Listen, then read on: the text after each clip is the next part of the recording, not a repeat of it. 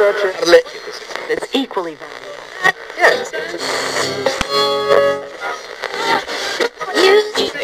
Yeah.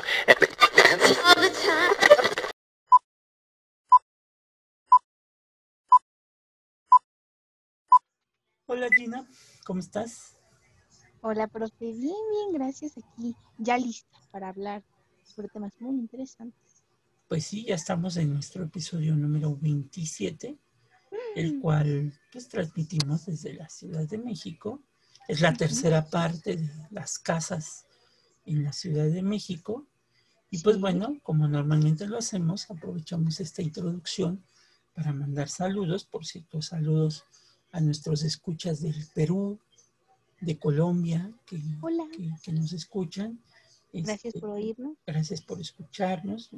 Les mandamos un fuerte saludo. Y también, pues, Gina normalmente en esta, en esta etapa, pues cuenta las redes sociales y todo eso. Oh, sí. Es el ya bien conocido momento de los anuncios parroquiales.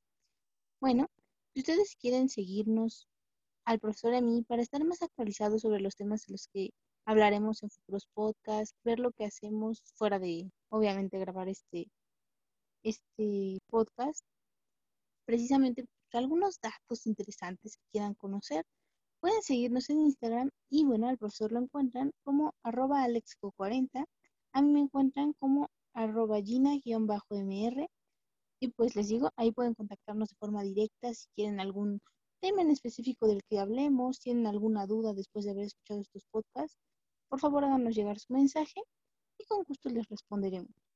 Pero pues si ustedes no están en Instagram porque pues, no les gusta, y está bien, pueden por favor ponerse en contacto con nosotros a través del correo sin historia, no hay historia, arroba gmail.com y de igual forma pueden hacernos llegar sus comentarios si quieren alguna recomendación, o sea, dar- hacernos alguna recomendación, algún tema del que les gustaría que habláramos después, preguntas, dudas, chistes históricos.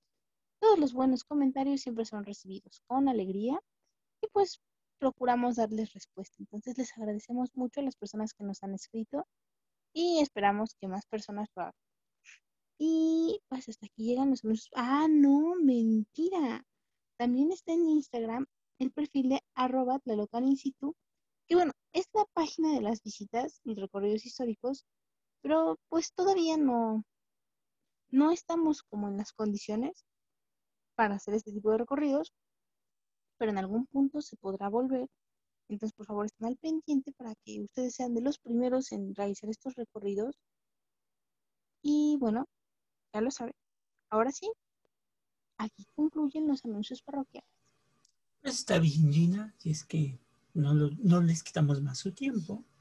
Y los dejamos con el episodio 27 de Café con Aroma de Historia, la tercera parte de las casas en la Nueva España. Nos vemos, Gina. Bye bye, profe. Adiós.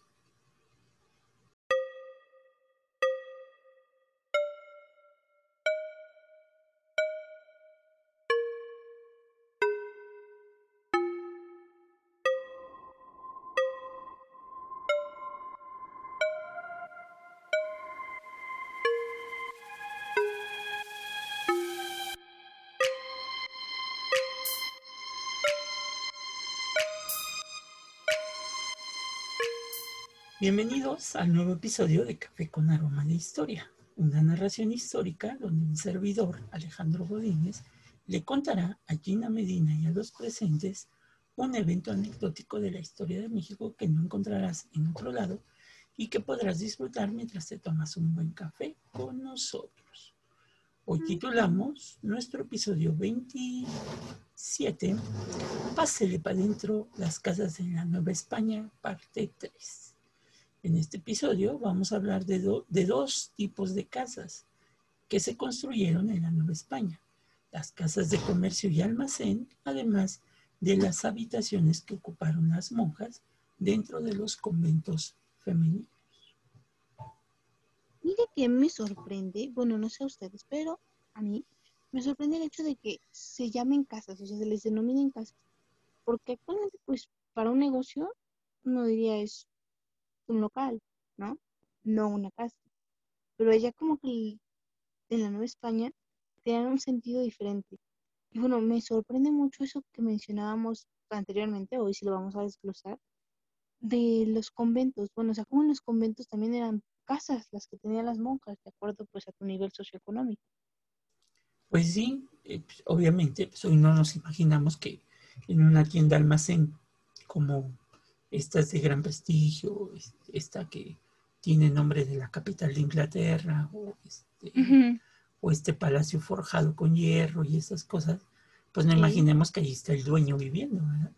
No, no, para nada. Es una de muchas. Estas casas almacén y de comercio, pues todavía a mediados de los años 60, 70, todavía existían como tal en los barrios, todavía existía, y todavía aquí en el centro hay una o dos casitas, dos tiendas, donde, como lo dijimos la semana pasada, el comerciante, pues con una, una eh, cortina, cubre el interior de su casa y pues, del otro lado de la cortina pues está la tienda, ¿no? Pero aquí estamos hablando de almacenes, o sea, Ya más grande la cosa. ya más grande la cosa, ¿no? Era una costumbre en la época virreinal que los comerciantes y empleados de las tiendas y sitios donde se fabricaban productos de consumo habitaran las sedes del comercio mismo. O sea, aquí no estamos hablando que nada más es el dueño el que va a vivir, sino los trabajadores. Mire, ahora sí que ellos, todos juntos, Pues sí, así ya no tienes pretexto de que llegaste tarde. ¿no? llegas tarde. Exacto. En las casas donde se fabricaba el pan o se cortaba la carne para la venta, solía, estan- solía también estar las tiendas para su expendio. Que si ustedes van más a, a la provincia en México, todavía se pueden encontrar este, que la gente que vende, por ejemplo, en los mercados, en su casa tienen estos, estas granjitas donde matan al, al cochino o a la vaca este, para llevarla el otro día a vender a su puesto del mercado. Ok, sea, su casa funge como casa, como y como bodega. carnicería, ¿no? Sí, o sea, precisamente por el espacio que tienen, me imagino. Todavía en, el- en Puebla, por ejemplo, hay una casa que se llama la tocinería, que fue la vieja Oh. tocinería, que era, era la que surtía de carne a la Ciudad de México, proveniente de Puebla.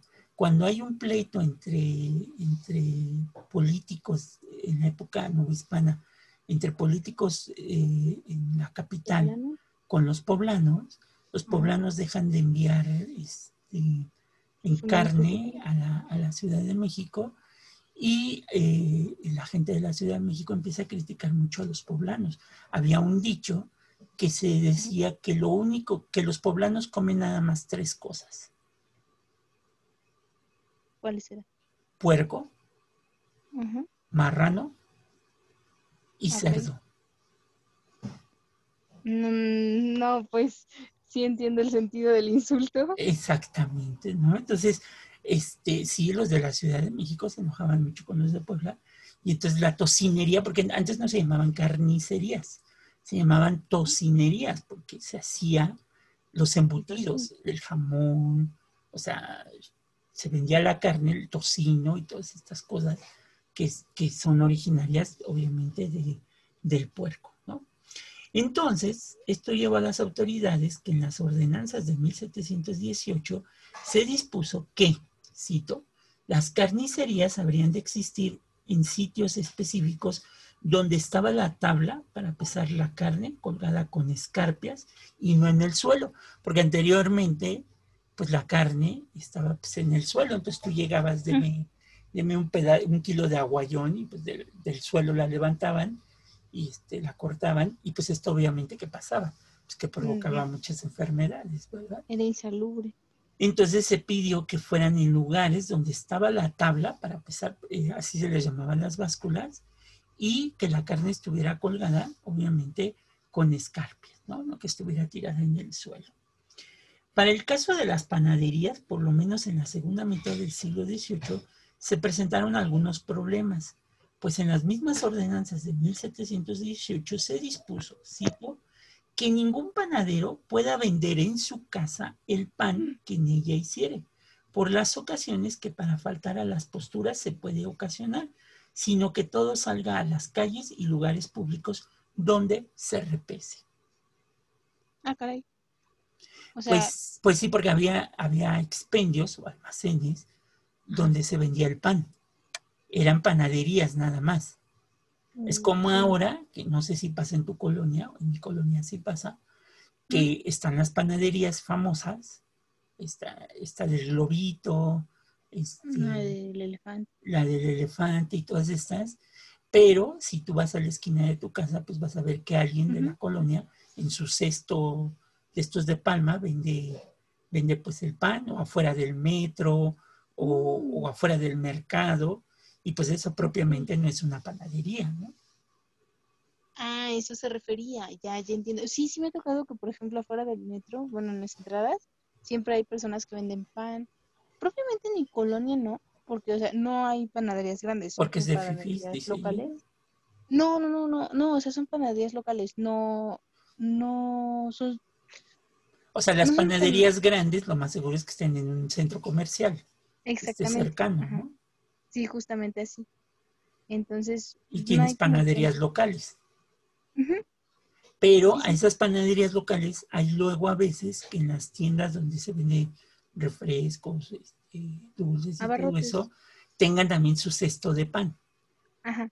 Sí, sí. Entonces, eso era lo que querían combatir, que si alguien que vendía productos, por ejemplo, este, comida, carne, que en esa carnicería no se vendiera fuera de la carnicería pan, porque esto les, les quitaba clientela a las panaderías.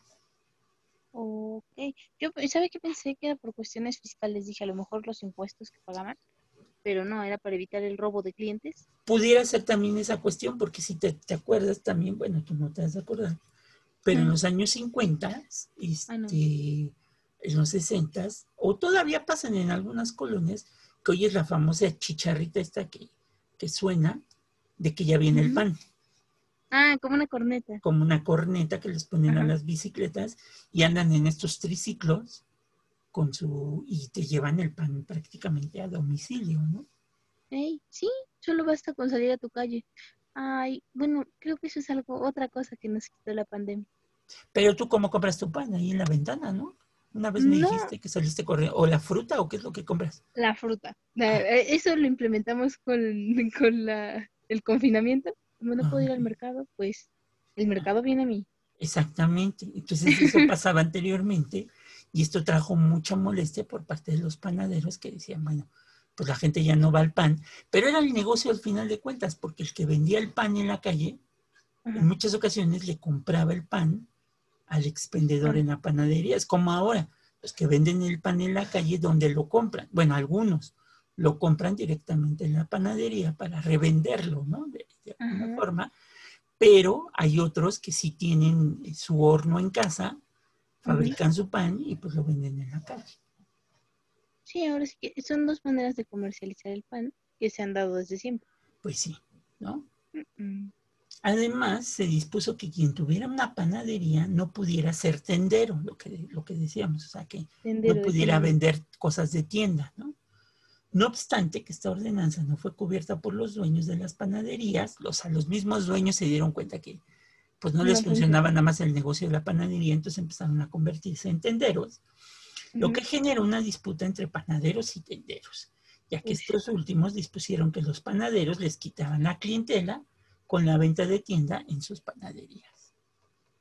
Sí, ahora sí que Que eso es lo que pasa ahora con estos también, estos super, este, super mercados chiquitos que están en las colonias, este, como este de la mamá Luchona, de Doña Lucha, o cómo se llama, Este, Ajá, doña Lucha. que ya te venden pan en, la- en- Sí. en- en estos del consorcio de, de- de Walmart, de, de Aurrera, que estas tienditas chiquitas venden adentro pan. Entonces, un panadero que tiene su panadería, pues sí podría quejarse de por qué ahí venden pan si se supone que es una tienda de, de autoservicio. O las grandes tiendas, ¿no?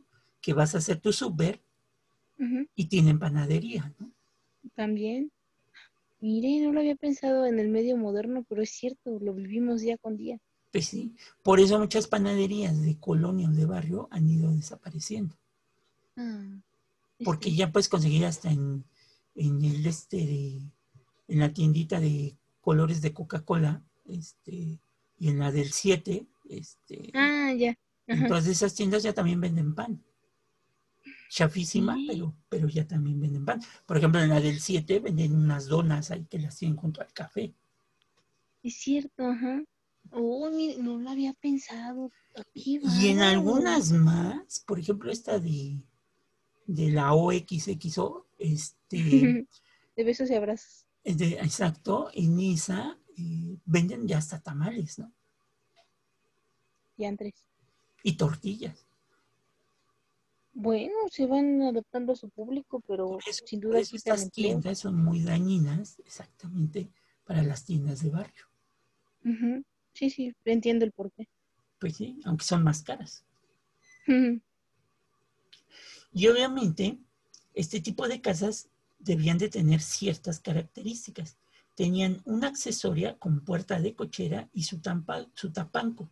Y a un lado se encontraba el zaguán para ingresar a la casa y junto a él se abría una sala con su ventana a la calle. Pero el documento aclara que en caso de que no sea la sala para dicha pana- panadería, se tenía que formar un zaguán para lo alto, es decir, un segundo zaguán para otras casas. O sea, haz de cuenta que tú no podías abrir un balcón, ahí atrás estuviera tu sala y tener ahí enfrente tu, tu canasto de pan para vender. No. Si querías hacer eso, tenías que abrir una puerta más para ahí vender tu pan, porque no podías venderlo pues en la sala de tu casa. Ahí también tiene que ver mucho con la higiene, ¿no? Oiga, qué curioso. Ahorita, ahorita hizo esa descripción, me vino a la mente una panadería que está en un pueblito de Morelos, o sea, cuando podía salir e iba, justamente está así. O sea, tiene una pared, se ve que es su sala atrás, está la pared, una puerta, y enfrente está como la habitación en donde venden el pan. Qué curioso, o sea, porque es una construcción moderna, podemos decirlo, o sea, no de la Nueva España, pero sigue esa concepción, ¿eh? Por ejemplo, hay dos películas muy famosas. Una que se llama Los hijos de Don Venancio, con Joaquín Pardavé, en donde Don Venancio, que es Joaquín Pardavé, es un español, este, tiene su tienda almacén y su casa. Entonces su casa está arriba, mismo- abajo Ah, está la tienda, alma- la tienda almacén. Y hay otra de este señor Miguel Inclán, que es el malo de las películas, que se llama tienda, se llama tienda de barrio, en donde él también tiene su tienda almacén y arriba pues está su casa. Mira, cosa curiosa. Y eso todavía, por ejemplo, aquí en la Ciudad de México, creo que podría relacionarlo con el mercado de Jamaica. Pero no viven ahí, ¿no? Los, los vendedores de flores. O sea, si no viven ahí, o sea, tienen como... Tienen su oficinita arriba, ¿no? Ajá. Sí, porque es un mercado 24 Que horas. donde, por ejemplo, es un mercado que es muy parecido, es el de artesanías de la Ciudadela. Está el Mm. mercado y en la parte de atrás hay casas donde vive la gente que vende en los puestos del mercado de la Ciudadela. Sí, sí, que son propiedad de los locatarios mercado. Pero aquí sí era más bien la construcción. Abajo estaba, imagínate, tenían en la tienda un tapanco y un almacén y una pared que separaba con la casa principal. Bueno, para aquellos que no sepan qué, qué es Tapanco, ¿cómo...? El tapanco es, es una tabla de madera, Ajá. es una especie de techo falso o piso falso que colocas en el techo. Y puedes guardar ahí cosas, puede ser una bodega. ¿Un desván? Mm, Ah, exactamente, muy parecido a eso. Oh, O puede dormir gente ahí, por ejemplo. Eso es para ahora Ujú. los, los estos vintage y estas cosas que los minimalistas que no les gustan muchos muebles hacen tapancos. Entonces la cama queda en la parte de arriba y abajo en lugar de donde iba la cama puedes poner Ujú. ya tu sala este, o, o tu comedor y, y en un mismo espacio está tu cama y, y el comedor. Mire, eso es ahorrar espacio. Es ahorrar espacio. ¿no? Muy bien. O estas camas que se convierten en closet y no sé qué cosas. y- Ah, claro, ese tipo de videos maravillosos en donde en casitas chiquitas hay de todo. Exactamente. Estas mismas casas también tenían en el patio que estaba limitado por dos corredores con un arquillo de ladrillo. Quienes hayan ido a Templo Mayor, que por cierto se cayó el techo hace poco, este, quienes hayan ido y en el caminito que va al museo, al museo de sitio, no sé Sí. si se han percatado, ahí hay una como fuente donde la gente, eh, no quiero decir el nombre porque si no van a decir que soy un pelafustán, lanzamos, la gente ignorante lanza monedas porque no es para eso. Este, hay unos arquillos, se ven unos arquitos.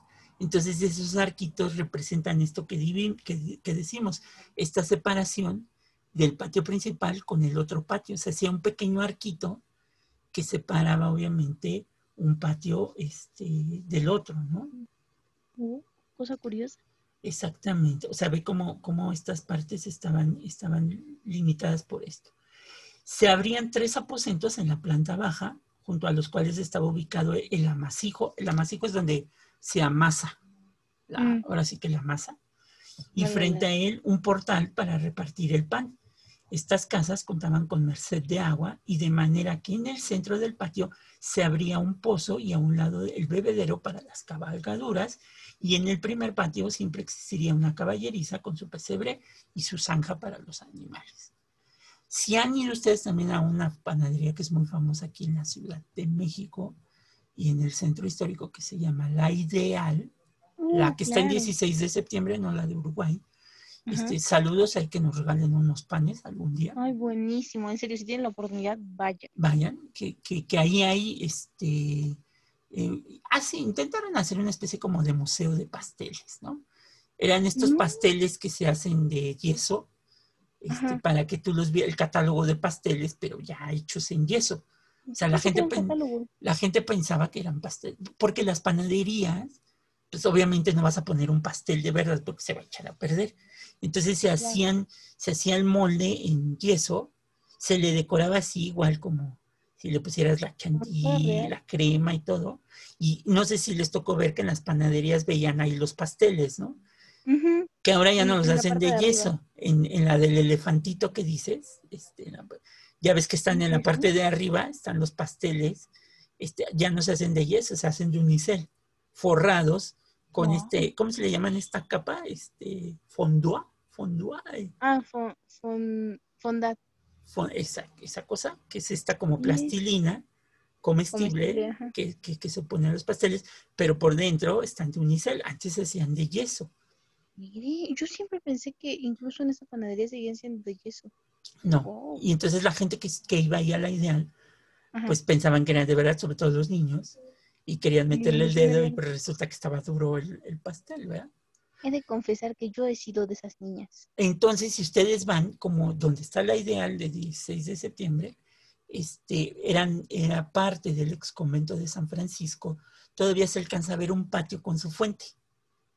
Ajá, es cierto, ajá. Entonces, tiene ahí su fuente, lo que supone que en 1920 ellos tenían su agua propia para la producción del pan y alrededor van a ver que está el pan.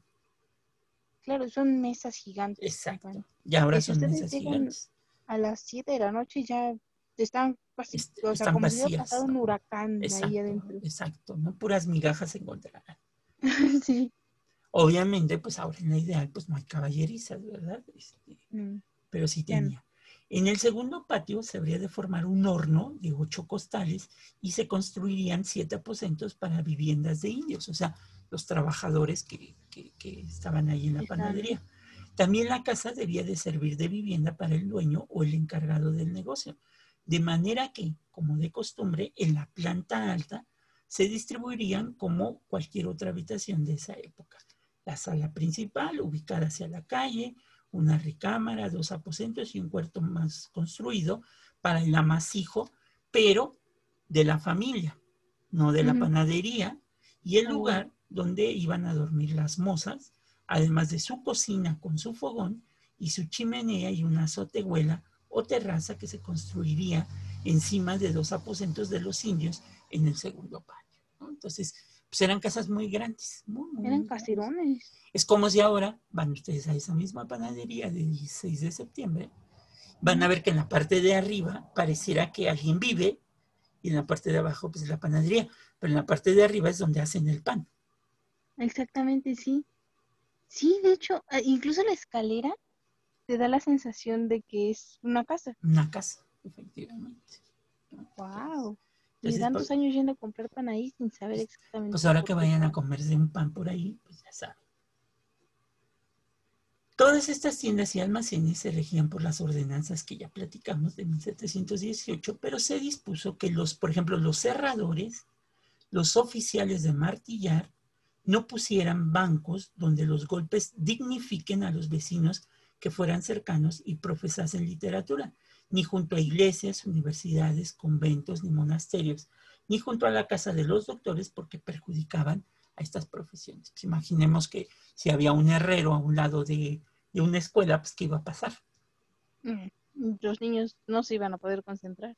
Pues sí, es por eso que, por ejemplo, y esa construcción se mantuvo así, que ustedes ven que en las primarias y todo eso, pues nunca van a encontrar ni una carpintería, ni una herrería, este, Una Pues por- tampoco. exactamente, porque son un riesgo para, para, para la chaviza, ¿no?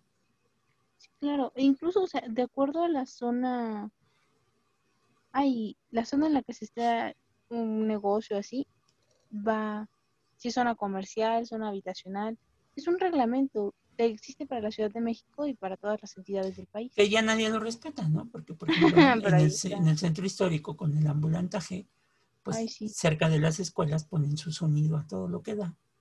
Y, y, pues, Pues los niños aprenden. y no solamente del ambulantaje, en las papelerías, por ejemplo, en la zona centro, cuando son las épocas de venta de útiles y hay clases normales de los chavitos, Uy, pues están con sus promociones en el, en el sonido local, ¿no? Ahí sí, por si los niños, no sé, les faltan plumones. Y, ay, mamá, ¿qué crees? Escuché en la mañana, mientras están en el recreo. oferta, ¿no? Qué curioso. Pero bueno, entonces así funcionaban las panaderías o casas de almacén este, que se construían, ¿no? O sea, tú podías tener tu panadería, vivir arriba cómodamente, pero tener tu negocio ahí mismo, Todo bien hecho. todo bien hecho. Que ahora se da mucho eso, ahora ya hay casas en unidades habitacionales donde la gente pues le destina ya un cuarto, una ventana, como platicamos la semana pasada, para la venta de refrescos y un montón de cosas, ¿no? De un sinfín de productos, sí, claro. hasta papelería, ¿no? ¿Y qué sí, pasa con eso? Pues que al final de cuentas no pagas impuestos. Ay, qué cosa. Es otra forma de evadir impuestos. Pues sí, la economía del país pues, es muy necesaria, ¿no? Pero. Ey. Otro de tipo de, de estas casas pues eran las casas de monjas. ¿Cómo vivía una monja? Ustedes pueden imaginarse que las monjas vivían en una celda 4x4 con un camastro de madera, este, una mesita, este, un, ¿cómo le llaman? Reclinatorios para rezar, para rezar, sí. este, etcétera, etcétera. Pues temo decirles que han vivido engañados. Pero no se preocupen, para eso estamos para iluminar. Pues sí, porque desde el siglo XVII las monjas que tenían familiares o protectores ricos solían Mm. habitar en celdas particulares, que en general eran de dos tipos. Casas agregadas al convento y las Ajá. construidas ex profeso. Órale. O, sea, si tu pared daba al convento, ¿sí? pues podías tirar la pared del convento, cerrar las puertas de, de la casa que conectaban con la casa y la monja podía estar a un lado de tu casa viviendo en su propia celda. Mire, tu casa, tu recámara de toda la vida, literal, iba a ser para toda la vida. Exactamente. Y no tenían comunicación. Bueno, ahorita les voy a platicar un caso. No tenían comunicación con el mundo, con el mundo exterior, ¿no? Ah, Como lo señala la doctora Josefina Muriel, las primeras eran casas contiguas a los conventos que sus dueñas al ingresar anexaban cerrando puertas y ventanas a la calle y abriendo comunicación con los edificios monásticos, tal como lo ocurrió en el convento de la Encarnación, que se amplió cuando se agregaron en cantidad de celdas. ¿no? Entonces, del lado de donde ahora está el edificio de la SED, había, este, ahí está el convento de la Encarnación. Entonces, ya. ahí había una puerta donde una monja vivió por muchos años este, en, ese, en esa parte de- del convento. Mire, no, pues vivía bien, porque pues, ese Sí. edificio es grande. Exacto. Otras religiosas construían casitas a manera de celdas, dentro de los enormes patios y jardines de los monasterios, logrando convertir esos espacios en laberintos y callejones. O sea, hay, hay un texto muy interesante que se llama La ciudad dentro de la gran ciudad. O sea, que quiere decir que, que había, que dentro de la Ciudad de México, en los conventos, había pequeñas ciudades, o sea, eran casas donde vivían las monjas de mucho dinero, hasta de dos Wow. pisos podían tener.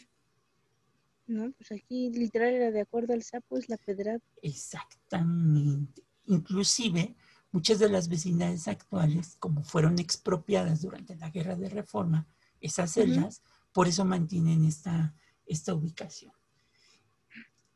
Es así que las monjas ocupaban sus casas para dormir, recibir a sus compañeras religiosas y al- albergar a sus educandas, porque también tenían familiares mujeres que podían estar dentro de esa celda. Ah, ¿no era Estudiar, exacto, y por supuesto para comer los platillos que sus propias esclavas y sirvientas les preparaban.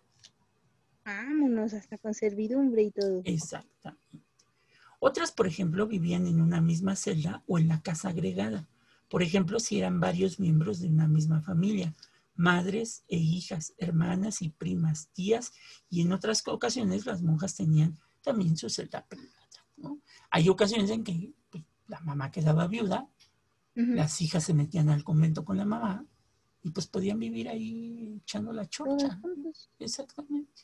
Bueno, creo que era una vida bastante cómoda, digo, porque sí, vivían juntas, vivían bien, Obviamente, obviamente esa fue de las críticas que se hicieron este, cuando salen los escritos de la famosa santa española, Santa Teresa de Ávila, este, porque Santa Teresa es la que va a reformar en mucho a las órdenes religiosas, porque pues imagínate, imaginemos a Sor Juana. Sor Mm. Juana tenía una celda para ella sola, y si tenía una biblioteca completa, pues imaginen el tamaño de la celda. celda. Exactamente, ¿no? Entonces, eso criticó mucho Santa Teresa de Ávila cuando señala que, bueno, pues las monjas, pues ya no están tomando muy en serio su papel que deben de tomar, pues, pues obviamente como esposas de Cristo. Hay una, hay, hay una parábola que Santa Teresa de Ávila utiliza mucho del, anti- del Nuevo Testamento, de los Evangelios, es con Mateo, Mateo 25, que se llama la parábola de las diez vírgenes. ¿No? Entonces, ¿de qué, ¿de qué hablaba esta parábola de las diez vírgenes? Que eran diez vírgenes que estaban esperando al amado esposo. Entonces, se preparan, cinco de ellas, y así lo dice el Evangelio, cinco de ellas eran listas y cinco de ellas eran perturbadas. Entonces, las que eran listas van a comprar aceite para las lámparas, porque no saben a qué horas va a regresar el esposo, van a comprar aceite de más, mientras que las otras no compran más que el aceite Innecesario y no más. necesario y no más. Se tarda en llegar el esposo y a las cinco que compraron más aceite, pues tenían su lámpara prendida y las cinco que no compraron más aceite, pues sus lámparas se apagaron, ¿no? Entonces Sí. les piden a las que compraron de más que les regalen aceite y estas se niegan. Dice, yo no puedo pues, darte aceite porque se me va a acabar a mí, ¿no? Entonces llega el esposo, el esposo amado de estas diez vírgenes, que es una representación de Jesucristo. Entonces llega y aquellas pues no tienen luz para recibirlo, entonces se echan a correr para comprar aceite este, y pues ya no encuentran porque es la madrugada. Entonces no encuentran aceite, mientras que las que eran listas, según nos dice el Evangelio, pues entran con, con- con el esposo a la, a la celebración y cierran la puerta. Entonces regresan las otras cinco que, No, pues ya. que no compraron el aceite, tocan la puerta y tocan la puerta y tocan la puerta y pues nadie les abre, ¿no? Entonces, este, ¿qué trae con esto? Que cuando les abren la puerta, el esposo las ve a las cinco y les Ujú. dice, pues con la pena, pues no les puedo abrir porque no las reconozco. Y les cierra la Wow. puerta, paz, ¿no? Entonces, este, Gracias por participar. Sí, ¿cuál es la moraleja de esta historia? Que era lo que decía Santa Teresa, que las monjas debían de estar preparadas para la llegada del esposo amado, que era Jesucristo, porque no se sabe en qué momento va a llegar y que debían, ni la hora. ni la hora exactamente, esta segunda venida. Entonces, que no solamente ella, sino que todo el mundo debía de estar preparado este, en oración, en recato y en todo esto para recibir. Exactamente, y en provisiones, ¿no? Porque pues, no, no sabes en qué momento sonarán las trompetas, ¿verdad? Entonces, Sí. este, Y entonces actualmente, miren, hay que prepararse, nunca se sabe. muchas de estas monjas, pues era lo que hacían, les preocupaba más su casa, les preocupaba más sus tertulias que hacían con las, y si estos, si ya nos escucharon en el episodio de la comida, ¿se acuerdan que a muchas monjas les gustaba mucho el chocolate? Entonces, eh, perdían la esencia de lo que era vivir en un convento, con la humildad, este, la pobreza, exactamente. Entonces, imagínense estas celdas de gran tamaño, de dos pisos, todavía en, en la ciudad de Arequipa, en Perú, en el ex convento de San- Santa Catalina de Siena, pueden verla, eh, busquen ahí videos de Santa, del, del claustro de Arequipa en Perú, de Santa Catalina, y es una ciudad. O sea, eran casas de dos pisos, como las describimos en el episodio, un- eh, la primera parte, así, casas de dos pisos, donde abajo estaba la cocina y arriba la celda de la, de la monja. Entonces vivían con todas las comunidades las que podían pagar esto, las que no, pues iban a donde estaba este, este, la gente humilde del pueblo, a su celda, a su celda de 4x4, pero las que, sí, las que sí podían pagar, pues sí podían tener todo esto. Un ejemplo es la celda construida por el arquitecto Cristóbal de Medina para la señora doña Juana de la Rocha. Esta sería construida en dos plantas.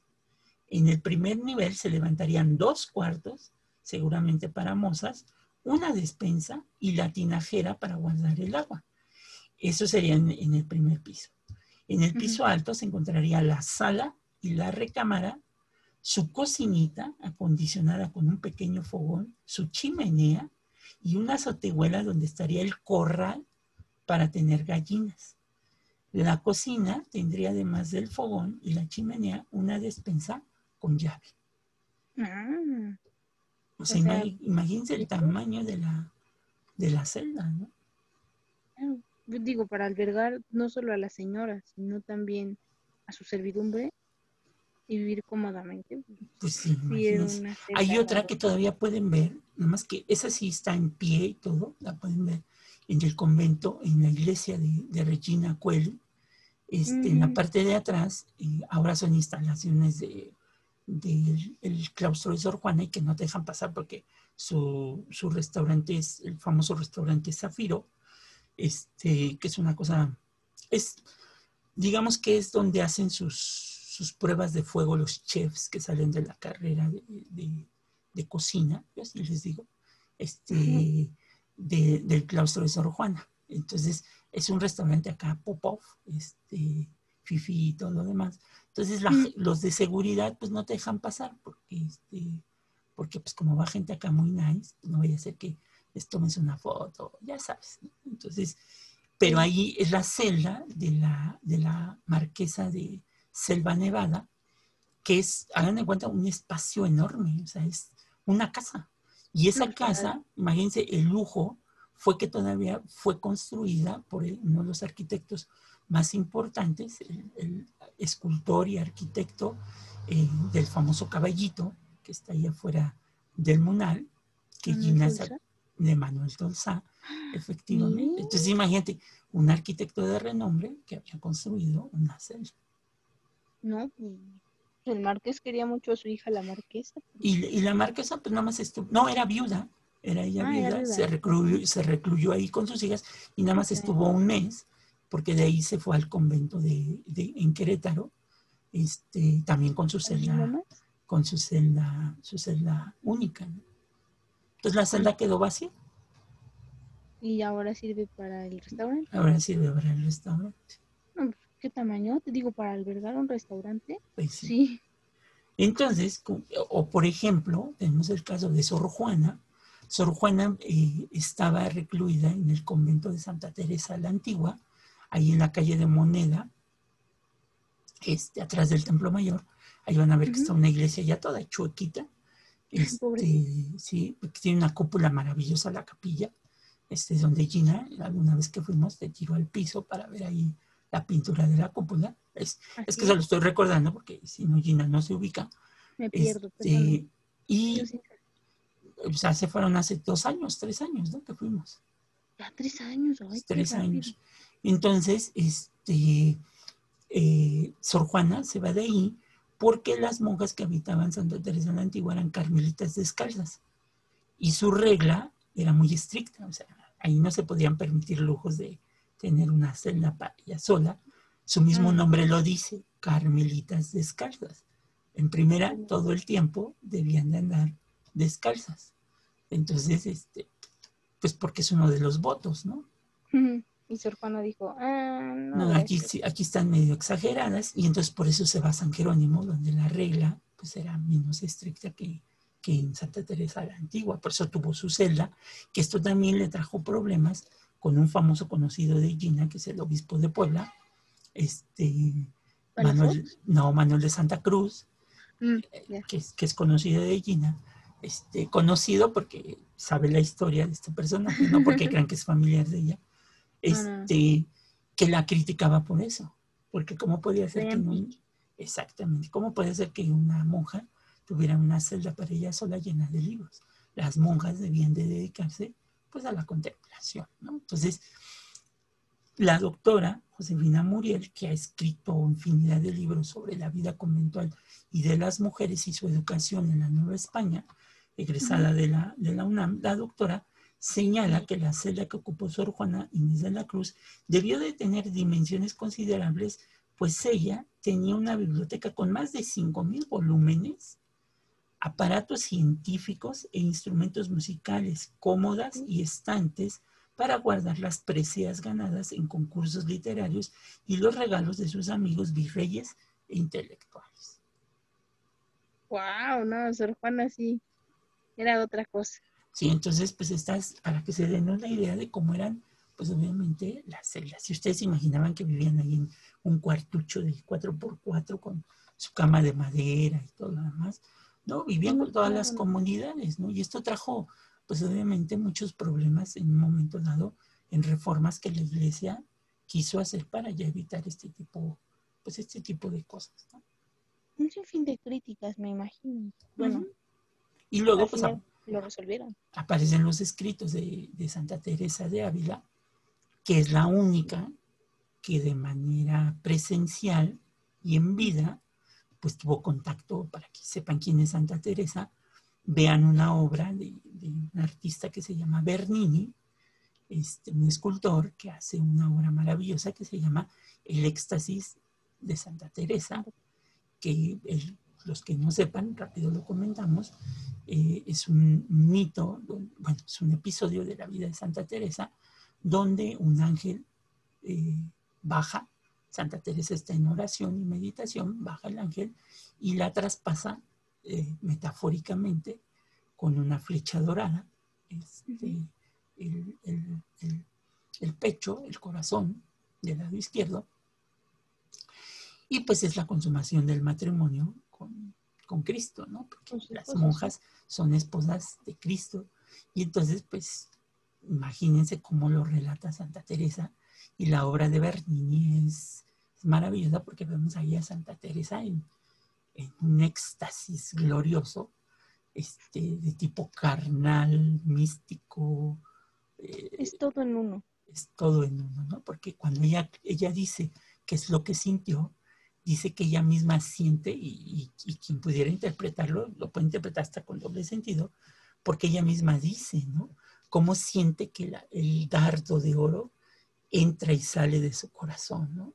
Y siente que las entrañas, zoom, ¿no? Como se, cómo se le jalan este, y le regresan al cuerpo y que dice ella, aunque es muy místico lo que sentí, pero la carne no se puede olvidar de lo que siente. Wow, sorprendentes las declaraciones de Santa Teresa. Entonces, Debieron causar revuelo. sí, que si nos estuviera oyendo este personaje O'Farrill, ya nos hubiera este. Para los que no sepan quién es O'Farrill, es un, un personaje de la televisión de la Ciudad de México este, que hace programas de corte religioso católico.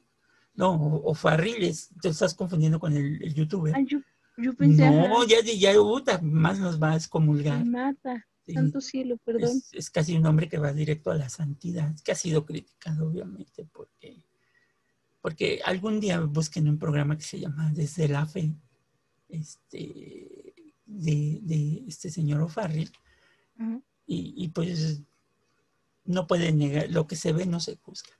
Entonces, este, él es muy místico, es, es, dice, que, dice él que es, este, eh, ¿cómo se llama? Cuando eres seguidor de un santo, es que no, es, no se le dice así, ¿Devoto? devoto, que es devoto de, de San José, ¿no? Entonces, este, lo celebra el primero de mayo y no sé cuándo es la fiesta de San José, su fiesta El 19 de marzo, ¿no? el 19 de marzo y el primero de mayo, porque el primero de mayo es también fiesta de, de San Ajá. José como obrero. ¿no? Entonces, Ajá, sí, sí, dije no, pero El- ya, ya lo relacioné. el, el de marzo es su cumpleaños, ¿no? Di- Diríamos así en una persona común y corriente.